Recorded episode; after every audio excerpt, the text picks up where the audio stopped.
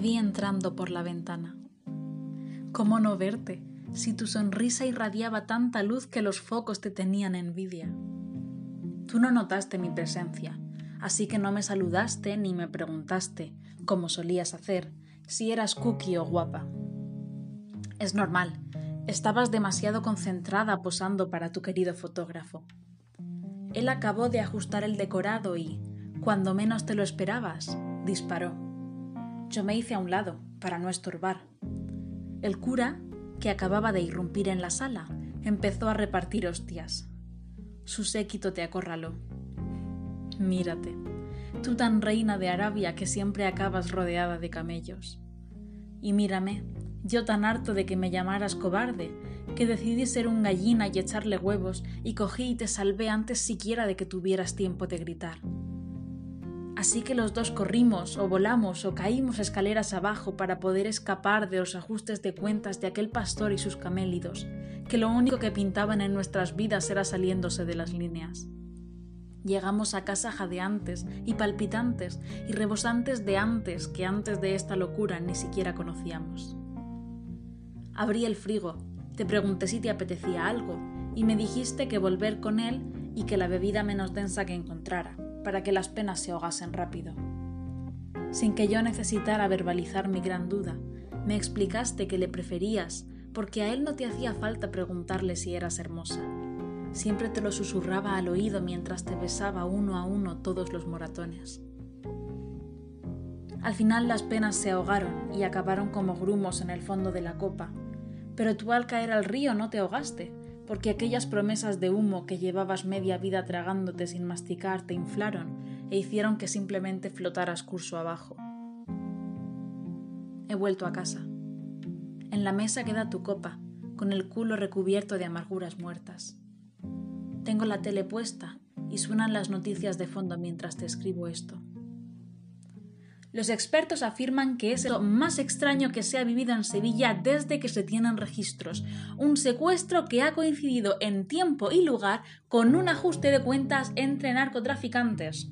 El suceso nos ha dejado un tiroteo con varios fallecidos y ha destapado un nuevo caso de supuesta violencia de género. Conectamos en directo con Sara Soto. Muchas gracias, Matías. Efectivamente, eso es lo que ha sucedido aquí en Sevilla esta misma mañana.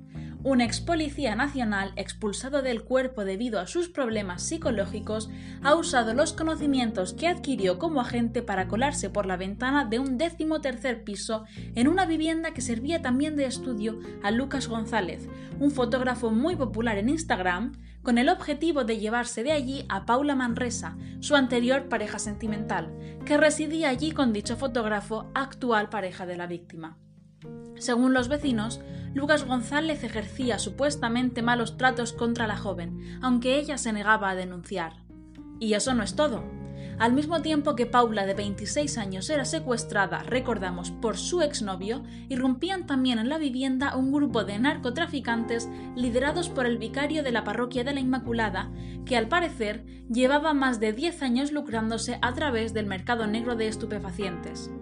Todo apunta a que se trataba de un último aviso para el fotógrafo que acumulaba ya una gran deuda con la mafia.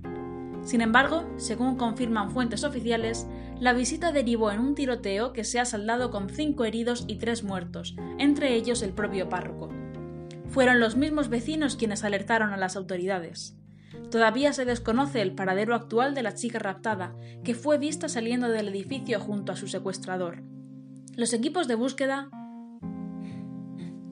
no puedo evitar reírme ante las ironías de la vida. Muere el cura de la Inmaculada, precisamente a manos de aquel cuyo corazón está tan sucio que quien le amaba sin ser amada. Llevaba tiempo sin poner el telediario. Matías Prats no envejece. Empiezo a echarte de menos y acabo pensando sin darme cuenta en si tu cuerpo surcará ya el mar o si aún no habrá llegado a la desembocadura. Suspiro.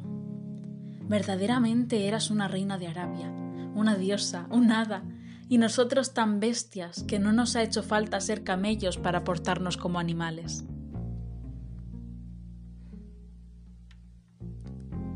Acabas de escuchar Humanos y otras fieras. Una historia de Cuentos de Octubre.